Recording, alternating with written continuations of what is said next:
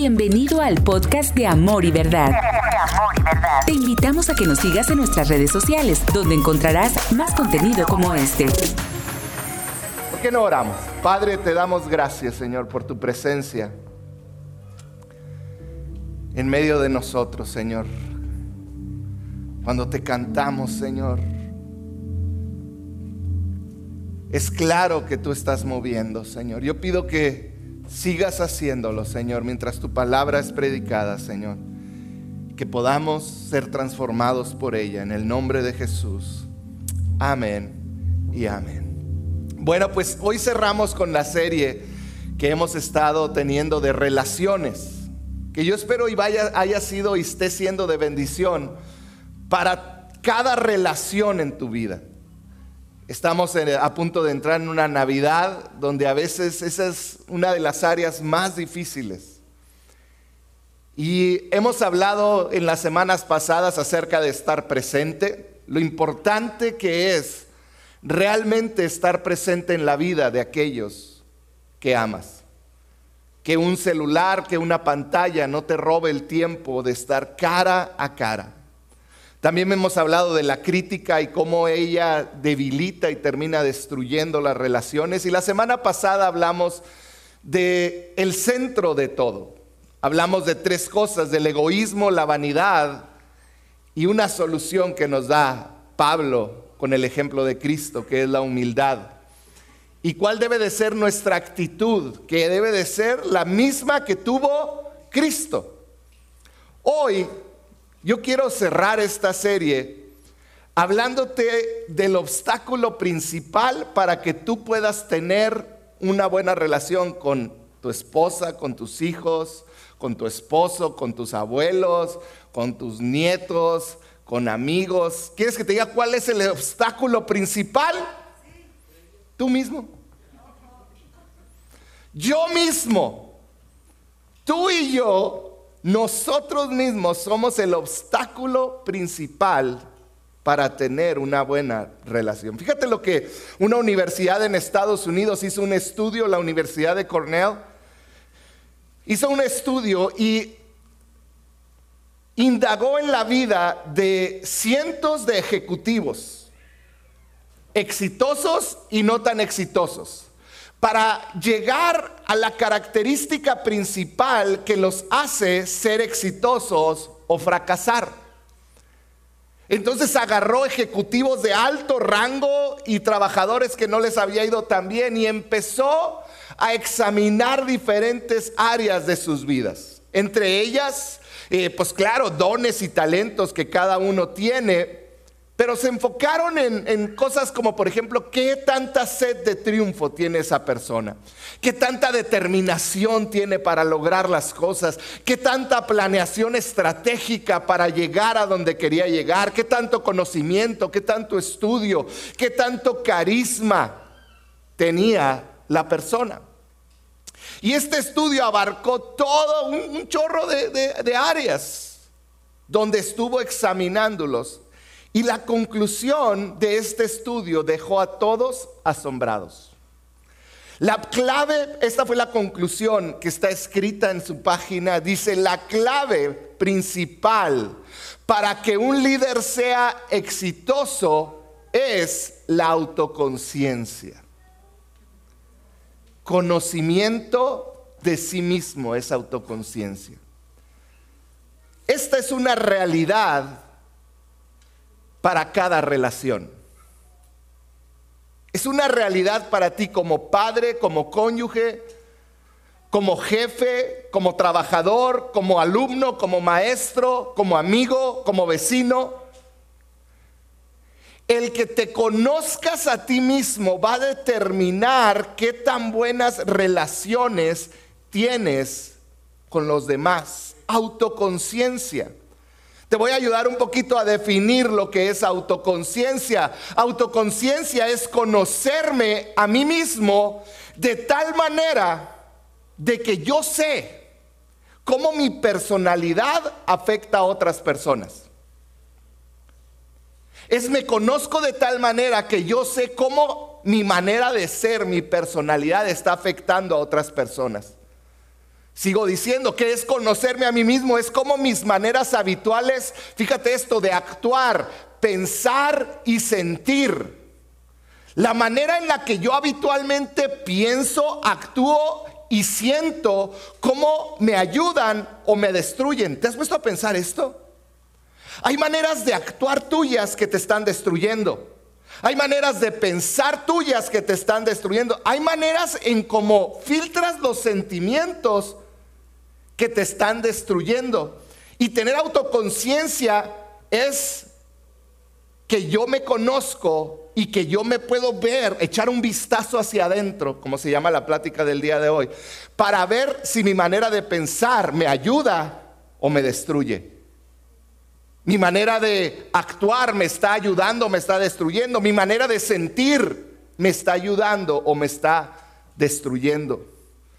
Otra manera de, definir la autoconciencia es cómo me monitoreo yo o cómo me autorregulo en mi manera de pensar, actuar y sentir para poder desarrollarme en este mundo con sabiduría emocional. No tener estos picos emocionales donde estoy súper feliz y de repente estoy súper triste y no quiero saber nada de nadie. Me conozco, autoconciencia es que me monitoreo y me conozco. Yo ya sé cuáles son esos botones, esas circunstancias que me hacen actuar inmaduramente en mis emociones, en mis pensamientos. ¿Cómo regulo qué tan bondadoso soy, qué, tanto, qué tan empático soy, qué tan amoroso soy? Eso es autoconciencia y no como dijo Luis Miguel, soy como quiero ser. Que me quiera quien me quiera y quien no, que no me quiera. Es una canción de Luis Miguel de hace muchos años. Yo soy como quiero ser. Y hay muchas rancheras de ese estilo, ¿no? En pocas palabras, si tengo que definir qué es autoconciencia, va a aparecer ahí. Es tener la capacidad de ver e identificar las fortalezas, fallas y debilidades de mi vida. Aceptarlas y trabajar profunda y seriamente para corregirlas, sabiendo que todo lo que hago, como reacciono, como pienso, me afecta a mí y afecta a otros. Autoconciencia es que lo puedo ver echando un vistazo hacia adentro, porque tú y yo no tenemos una, una, puertita donde, ay, déjeme ver para adentro a ver qué cómo soy. Pero donde yo soy consciente de cómo actúo, cuáles son mis reacciones. Y no nomás eso, las acepto y trabajo para corregirlas, porque sé que como actúo afecta a otros y me afecta a mí. Eso es autoconciencia. Y esta es la característica principal de alguien que tiene relaciones exitosas. Tiene todo que ver con humildad. Todo esto afecta todas nuestras relaciones interpersonales. Pero quieres que te diga algo más fuerte. También afecta tu relación con Dios. Cuando digo que la autoconciencia es eso que te va a hacer tener buenas relaciones en tu vida en general. La principal es con Dios. Hay un, este, teólogo muy famoso que se llama John Calvin, Juan Calvin. Está raro el apellido, ¿verdad?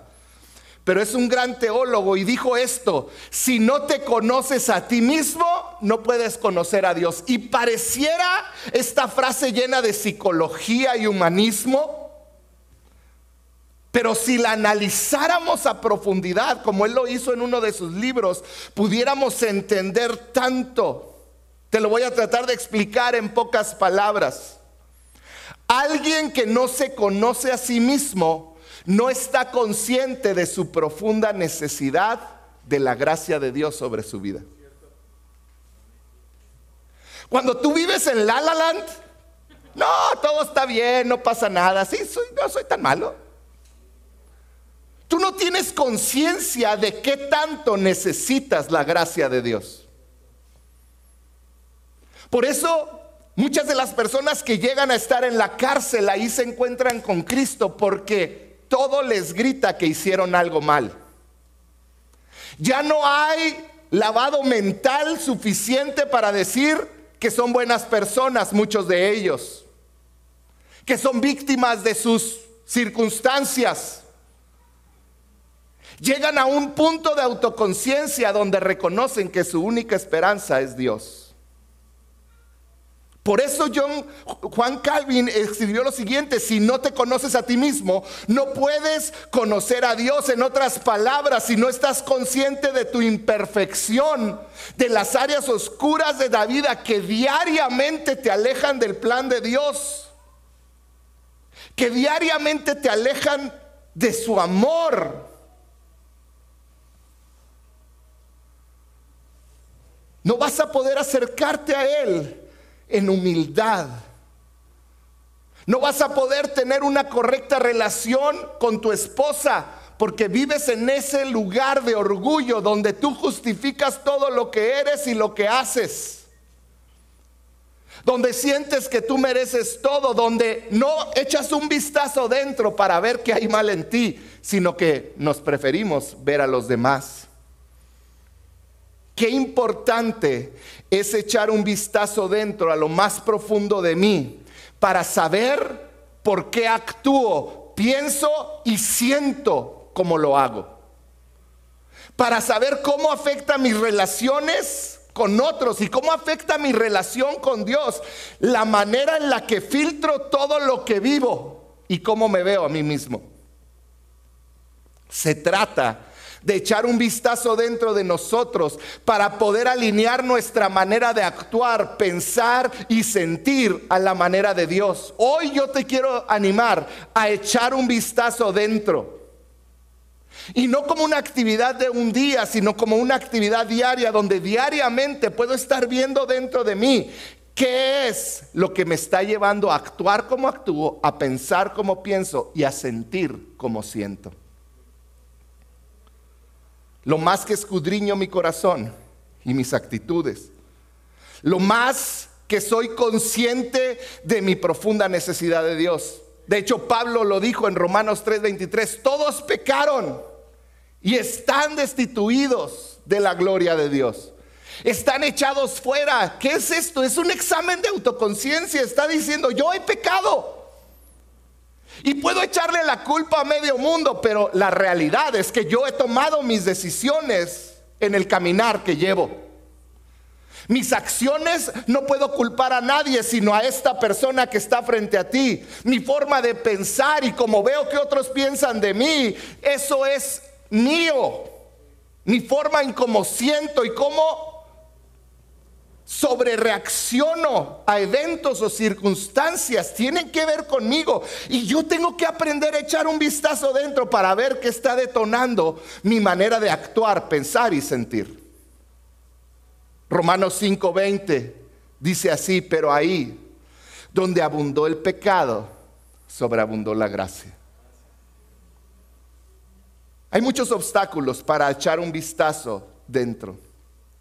Hace unas semanas hablábamos de la crítica. Y cómo nos es fácil ver la astilla en, el ojo de los demás, pero no ver la viga que está delante de nosotros. Palabras de Jesús. Hablábamos de la crítica como esto que mina nuestras relaciones. Pero si somos honestos, nuestra mente tiene esta capacidad impresionante de desviar nuestra atención cuando empezamos a echar un vistazo dentro. Cada vez que yo empiezo a ver mi vida y digo, no, es que sí la estoy regando. Hay algo que me lleva, me distrae. Automático. Jeremías lo dijo así, 17.9. El corazón es lo más engañoso que hay y extremadamente perverso. ¿Quién realmente sabe lo que es, qué tan malo es? Si somos honestos, tú y yo tratamos de no pensar en nuestros errores. Porque cuando pensamos demasiado en nuestros errores hay algo que nos llena de ansiedad.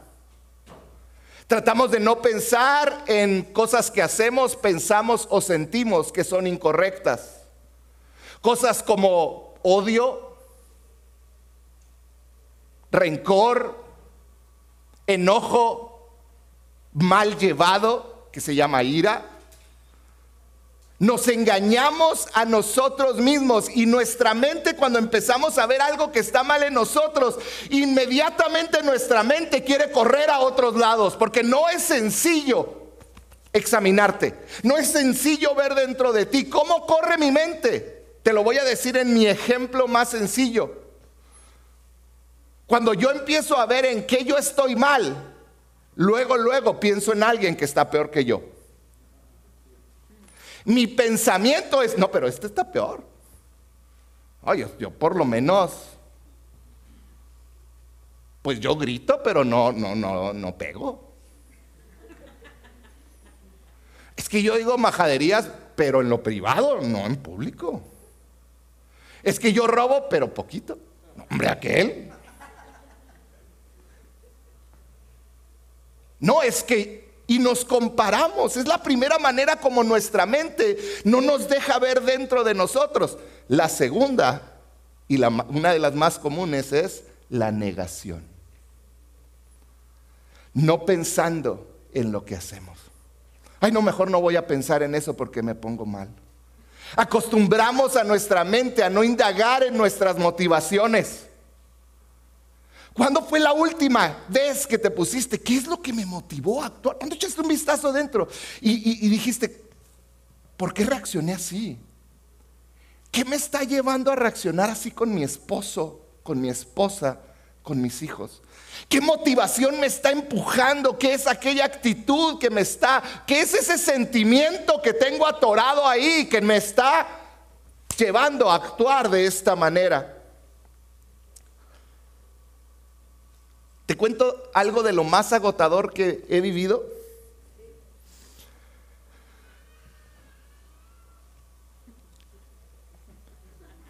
No, mejor no.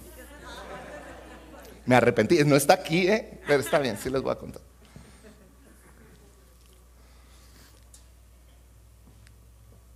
Ser pastor es complicado por muchas áreas.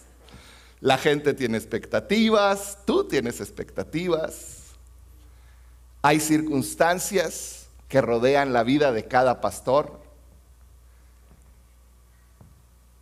Y a veces no tienes cómo soltar las cosas. Porque nadie quiere un pastor imperfecto.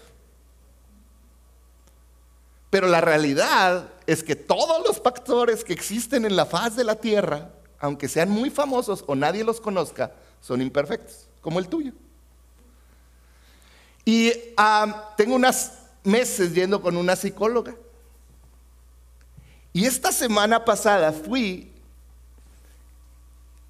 y me hizo una pregunta súper agotadora.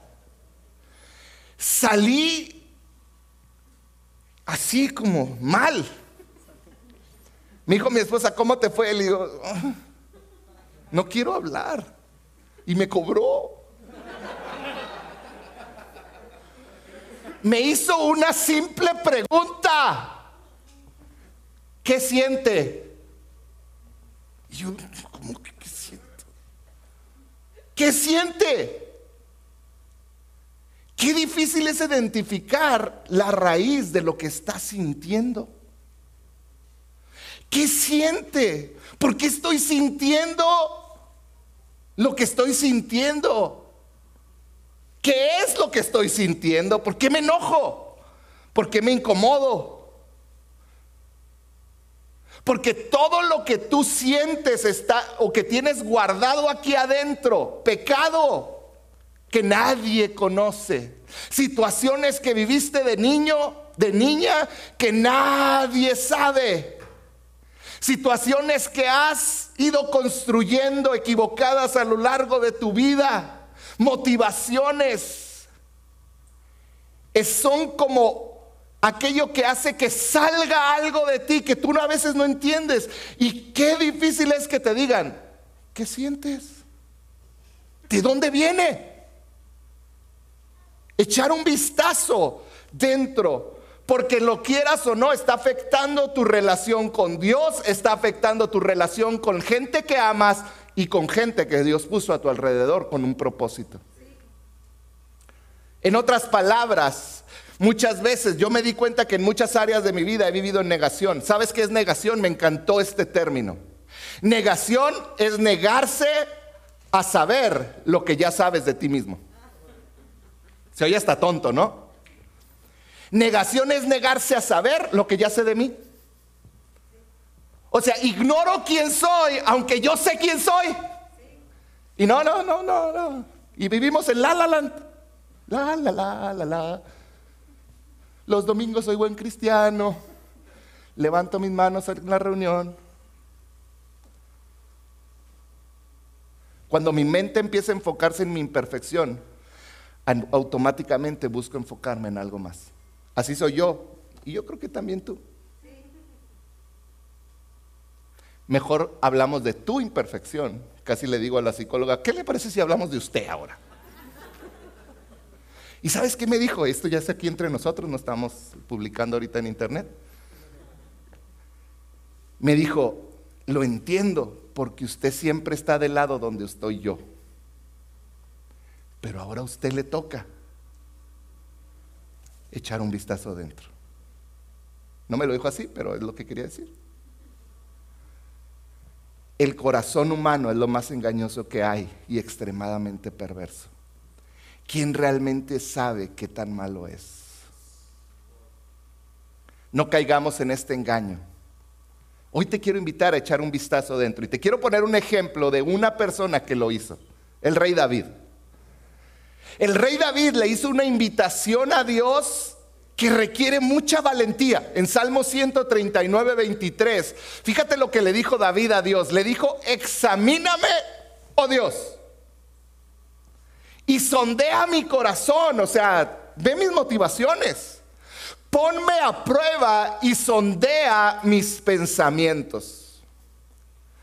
Cuando yo leí este versículo, y me lo sé de hace años, y se oye bien romántico, ah, Señor, escudriña, y ve, hay hasta canciones, ¿no?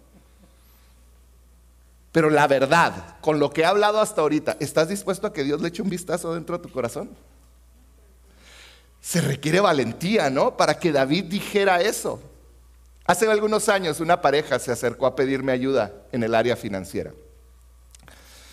Bueno, más bien ella se acercó a pedirme ayuda en el área financiera. Cuando llegaron, él no se veía muy convencido. Ella dijo así, te voy me acuerdo más o menos lo que dijo, y me dijo, tengo muchas dudas de nuestras finanzas. Él me dice que todo está bien, pero no le creo.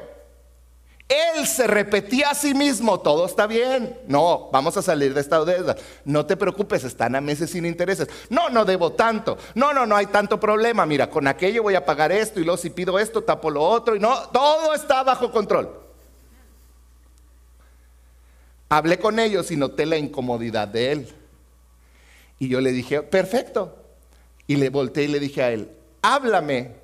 Y un día de, cuando me hables, nos ponemos de acuerdo y nos juntamos para ver tu situación económica.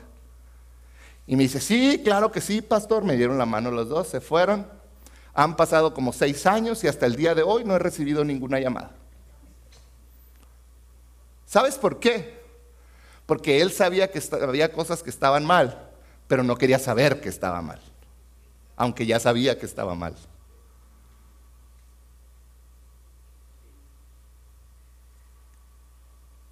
Tú no le dices a alguien escudriñame cuando sabes que hay cosas obvias que están mal, menos a Dios. Y David le dijo a Dios, escudriñame. Y él sabía yo creo que para el momento que David le dijo escudriñame, David ya había hecho un examen de autoconciencia para animarse a decirle a Dios, ahora hazlo tú. Fíjense lo que dice el principio de este Salmo 139. Dice, Señor, tú me examinas, tú me conoces. ¿Sabes? Cuando me siento, cuando me levanto, aún a la distancia me lees el pensamiento. Mis trajines y descansos los conoces. Todos mis caminos te son familiares, no me llega aún la palabra, la lengua, cuando tú, Señor, ya la sabes todas. ¿Sabes qué estaba diciendo David? Tú eres omnisciente.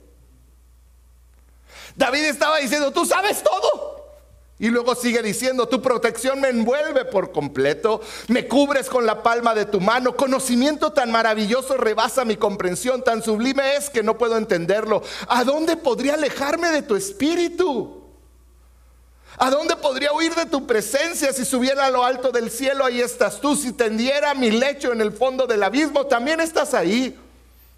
Si me elevara sobre las alas del alba o me estableciera en los extremos del mar, ahí aún ahí tu mano me guiará, me sostendrá tu mano derecha. Y si dijera que me oculten las tinieblas, que la luz se haga noche en torno mío, ni las tinieblas serían oscuridad para ti, y aún la noche sería clara como el día. Lo mismo son para ti las tinieblas que la luz. Está diciendo, tú eres omnipresente, tú estás en todos lados, no puedo huir de ti a ningún lado.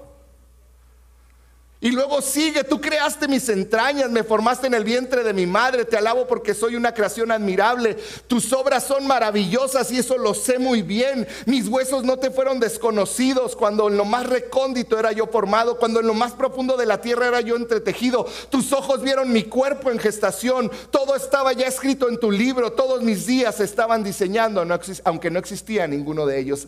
David estaba diciendo, tú conoces todo, tú sabes todo, no me puedo esconder de ti. Y te pido que escudriñes. Y dice, como sé que no hay nada oculto para ti, Dios, examíname, oh Dios, y sondea mi corazón. Ponme a prueba y sondea mis pensamientos. Fíjate si voy por el camino y guíame por el camino eterno. Examíname nace del profundo anhelo de tener una verdadera y correcta relación con Dios. Un anhelo de que no haya nada que lastime tu relación con Dios. ¿Sabías que tú y yo hay tantas cosas que se interponen para tener una relación correcta con Dios y muchas de ellas es que ignoramos la manera en que actuamos, pensamos y sentimos y creemos que todo está bien y negamos y vivimos en negación diciendo es que yo no soy tan malo como otra persona, prefiero no saber. Está como un, albañil que tuve un tiempo en mi casa y yo lo veía mal y le doían los riñones y le decía, vaya a verse en los riñones y el hígado me dijo, no, porque me van a decir que estoy mal y entonces me voy a morir. Como si el doctor fuera el que el diagnóstico determinara la muerte o no. David no era un tonto y yo estoy seguro que antes de hacer esta oración, David echó un vistazo dentro. Fue doloroso, lo fue.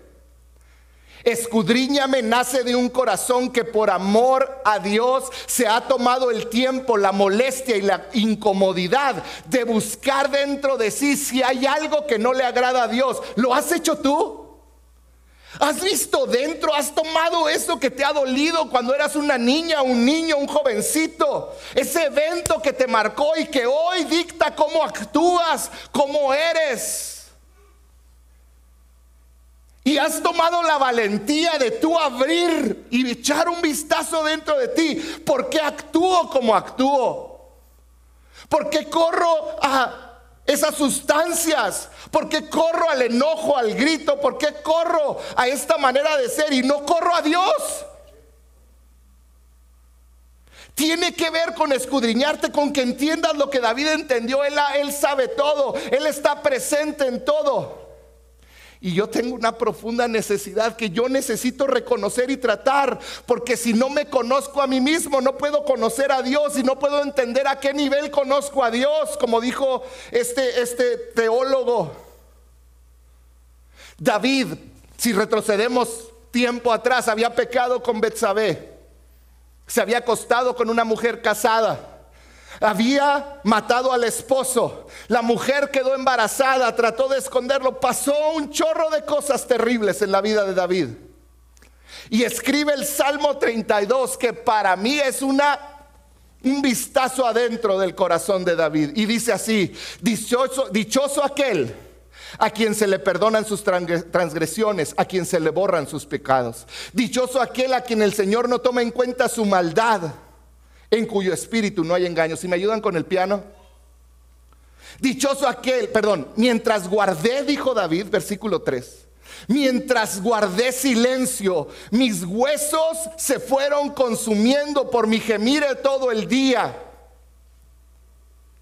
Dice, cuando me negué a ver lo que había dentro de mí, cuando me negué a confesar, cuando me negué a meter la lámpara dentro de mí, mis huesos empezaron a consumir. Mi fuerza se fue debilitando, dice el versículo 4, como el calor del verano, porque día y noche tu mano pesaba sobre mí. Cuando abrí y eché un vistazo dentro es lo que vi mi pecado. Y David pudo haber dicho, pero hay otros que hay otros reyes que así viven diariamente. Porque era como vivían los reyes. veían una mujer guapa, no les importaba si estaba casada o no, ellos la tomaban para ellos. David lo hizo una vez y David hubiera haber dicho, ay Dios, lo hice una vez, ya. O sea, no soy tan mal. Mira, ve al del reinado de hablado. Ese lo hace a diario. Y no sabes, pero mi hijo Salomón va a tener mil esposas. David no, no, no, no se fijó en el pecado de alguien más, no se negó a verlo, vio su pecado, ahí está. Vio lo que su pecado, su manera de actuar, pensar y sentir estaba haciendo en él. Estaba consumiendo sus huesos. Le causaba dolor porque dice que gemía y le estaba debilitando en su fuerza diaria. Y luego viene el versículo 5 y dice así, pero te confesé mi pecado. Y no te oculté mi maldad. Dejé de echarle la pelotita a otros y de negarme. Me dije, voy a confesar mis transgresiones al Señor y tú perdonaste mi maldad y mi pecado. Qué increíble momento donde David dejó de ignorar lo que le había pasado. Él pudiera decir, es que mi papá me ignoró. Prefería a mis hermanos. Yo era el flaco, yo era el que nadie quería. Yo era el que ni se acordaban de mí si había comido o no. Tuve una vida tan difícil. Nadie me quería, nadie hacía nada por mí. Ahora merezco un poco. David no se quedó en la autolástima, en el sentirse víctima. David dijo, pequé, me equivoqué, esto es lo que está mal dentro de mí, lo puedo ver. Perdóname. No es culpa de nadie, es mi culpa. Hoy quiero preguntarte, ¿qué has estado ignorando por días? que has estado ignorando por semanas, meses, años o décadas en tu vida, que has estado haciendo como que no es tan grave. No, es que no peco tanto, poquito. No, es que, ¿qué es lo que has estado haciendo? ¿Qué es lo que has querido ocultar con religión? Viniendo aquí, saludando a todos y decir, Dios le bendiga, hermano. ¿Qué es lo que has querido ocultar con religión? ¿Qué es lo que has querido ocultar con dinero? ¿Qué es lo que has querido ocultar trabajando y esforzándote? Quizá una profunda amargura. Amargura por algo que viviste, por algo que, marcó tu vida, por algo que te hicieron. Por un rencor guardado, una, una raíz escondida de rechazo terrible porque te hicieron algo. Y eso te causa una profunda amargura. Y tú crees que nadie se da cuenta, pero cuando llegas a cualquier lugar, dicen, otra vez viene enojado. ¿Cómo vendrá hoy? Amargura. O quizá es rechazo, porque te rechazaron, como decía, como a David. David pudiera haber estado amargado, rechazado, el profeta le dijo al papá de, David, no hay otro. Y se puso, a ver, faltará uno. Ah, falta, pero él está allá, no, él está chiquillo. Rechazo, no sabes por qué llegas a un lugar y no te sientes parte y sientes como que todos te ven feo y hablan mal de ti. Y muchos están pensando que le caigo gordo al pastor. A lo mejor sí, pero no es cierto, ¿eh? no es cierto. Con este sentimiento de que nadie te ama realmente. Quizá vas a abrir y vas a encontrar un sentimiento de soledad y dices, bueno, pero ¿cómo la soledad, cómo el rechazo va a ser pecado? Es pecado cuando lo abrazas y no se lo entregas a Dios y empieza a marcar tu vida y empiezas a marcar la vida a tu, a tu alrededor. Se convierte en pecado un sentimiento mal manejado. Quizá es la soledad y siempre te sientes solo y siempre te sientes fuera de lugar. O quizás la tristeza y has abrazado la tristeza, la depresión. Pueden ser tantas cosas como el vivir siempre insatisfecho, nada te satisface, nada te llena. Hay un constante sentimiento de que falta algo más. Puede ser el dolor, puede ser el duelo, Puede ser la pérdida, eso que te causa tanto dolor y no quieres acordarte de un evento, de una situación, de la muerte de alguien que amas, porque es tan doloroso. Pero termina marcando tu vida y lo demás. Autoconciencia es ver, reconocer y tratar que hay situaciones dentro de mí que están afectando a otros cuando se relacionan conmigo. ¿Quieres tener buenas relaciones? Echa un vistazo dentro. Atrévete a echar un vistazo dentro. Visita esos momentos duros de tu vida y entrégaselos a Dios y permite que Él te sane. En otras palabras, corre a Él por ayuda. Corre a Él. Busca ayuda. En muchos casos se requiere ayuda de un terapeuta. Busca ayuda. La clave está en que hoy decidas, ya no voy a ignorar, ya no voy a negar, ya no voy a echar culpas a otras, ya no voy a actuar como una víctima. Porque el actuar como una víctima te pone a ti en el banquillo de los pobrecitos y los demás son los que, los, los, los que te están, se me fue la palabra, te están lastimando. No eres una víctima. Tú no eres responsable por lo que viviste en tu pasado, pero sí eres responsable por tu hoy y por tu mañana. Si eres responsable. Hoy yo te quiero invitar a echar un vistazo dentro de tu vida, aunque duela.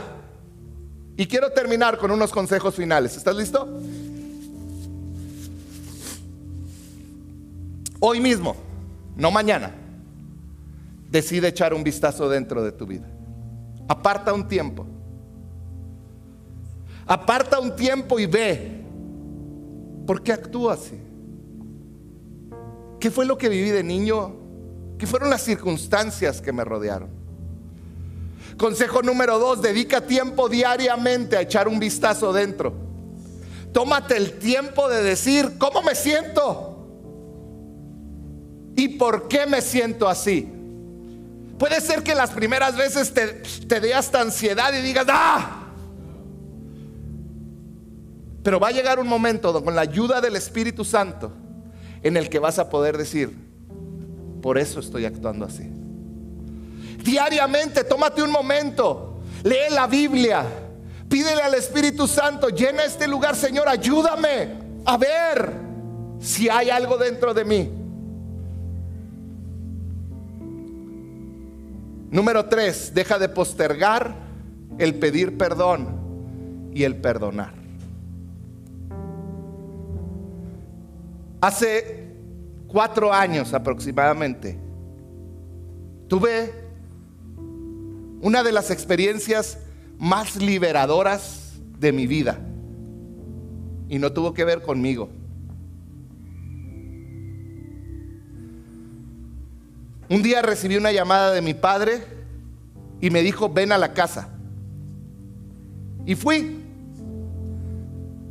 Y él me sentó con mi esposa, me vio a los ojos y con lágrimas en sus ojos me dijo las siguientes palabras. Perdóname porque no creí en ti cuando empezaste a ser pastor.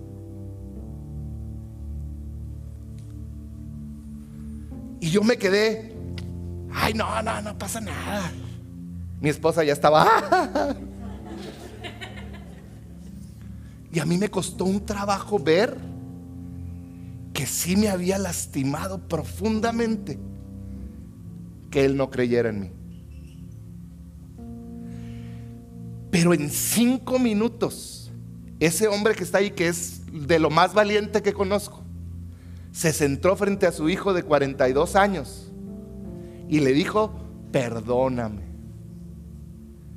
Y luego me dijo estas palabras, te voy a demostrar que creo en ti y voy a estar contigo. ¿Sabes lo que hizo en mí? Me quitó un sentimiento de rechazo y de sentirme menos con otros pastores, con otras personas, porque un hombre tuvo la valentía de pedirle perdón a su hijo.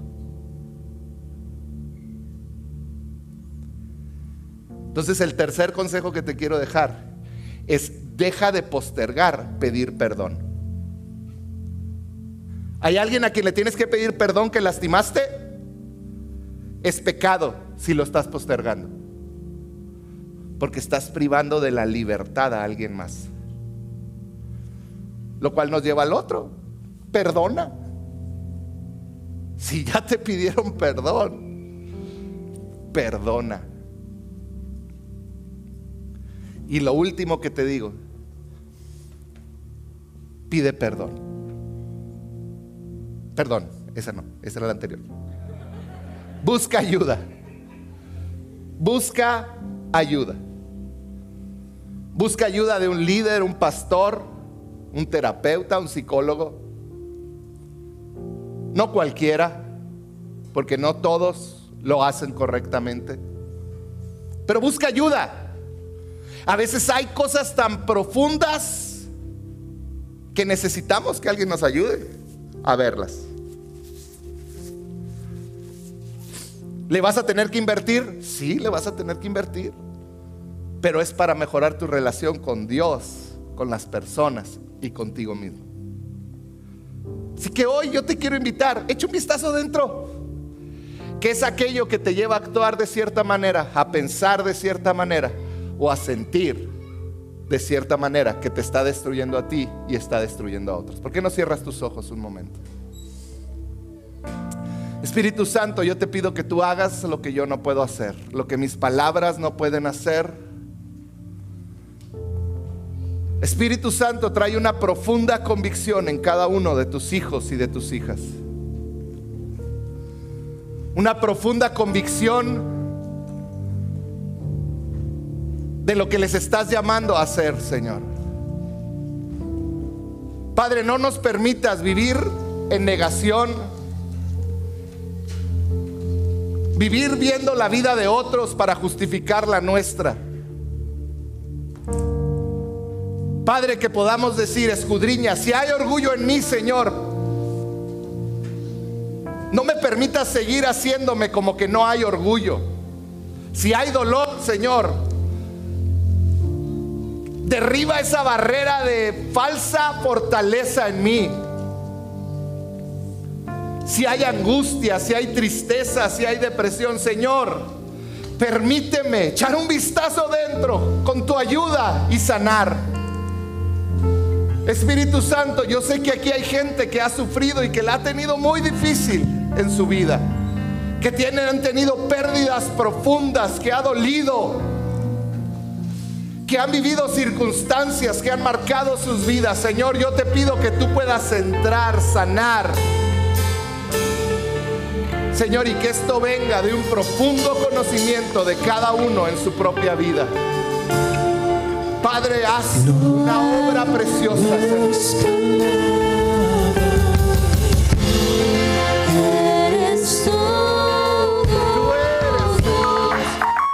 Gracias por escuchar este podcast. Nos encantaría que fueras parte de esta gran familia. Para mayor información, búscanos en Facebook como CC Amor y Verdad.